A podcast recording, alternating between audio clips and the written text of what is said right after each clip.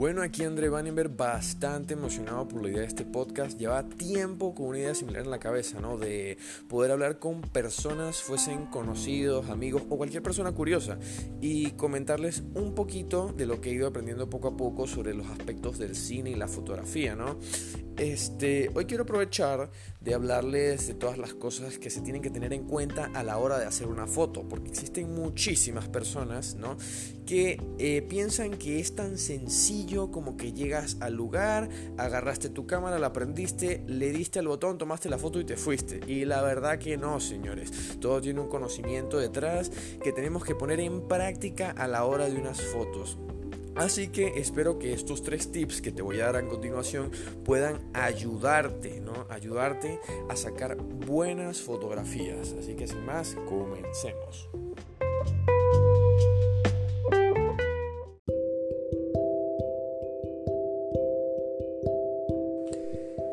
En el tip número uno tenemos la ropa. Algo sumamente importante para mí es la ropa que el modelo va a utilizar al momento de las fotos, ya que eso pone a maquinar mi cerebro y a pensar en cantidad de lugares en los que podría funcionar su vestimenta dependiendo de si es algo o muy urbano o muy elegante. Es muy, muy, muy, muy importante escoger una buena locación que vaya acorde a tu modelo. Aunque hay personas que escogen primero la locación y después escogen la ropa, pero eso ya depende de cómo, cómo trabaja cada uno, la elección y comodidad de cada uno. A mí me parece que es más cómodo primero ver la ropa y después pienso en la locación a comparación de otros que primero escogen la locación y después la ropa, eso queda totalmente a tu criterio.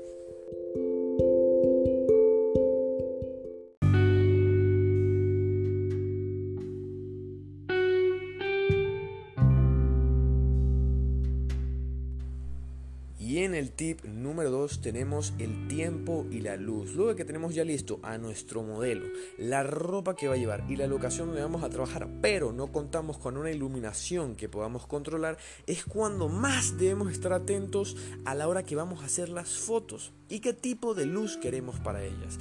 Si queremos una luz de atardecer, si queremos tonos cálidos o unos tonos más fríos. Todo forma parte importante de lo que queremos transmitir con nuestro trabajo, así que debemos estar muy atentos ya que la iluminación puede cambiar de un minuto a otro.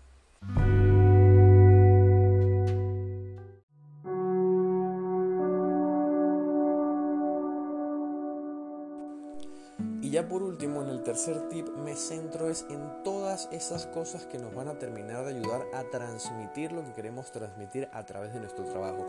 ¿Cómo? Pues a través de la composición, de los planos y las angulaciones. En la composición, por lo menos, una imagen con elementos bien distribuidos, que se vea ordenada, que se vea simétrica, puede ayudarnos a transmitir como esa armonía, como ese, como ese placer visual al espectador y reforzarla con ayuda del tipo de plano que utilicemos. ¿Por qué? Porque no es lo mismo que tú hagas un plano general en donde va a salir tu modelo en el medio, ¿sí? No transmites lo mismo con ese plano a lo que transmitirías si le haces un plano más cerrado, un plano medio, un primerísimo primer plano. Todas las cosas cambian, todas las sensaciones son diferentes y todo esto puedes jugar con ello también agregando las angulaciones, por lo menos hacer un plano contrapicado o picado y mostrar a tu personaje lleno de grandeza o lleno de ternura.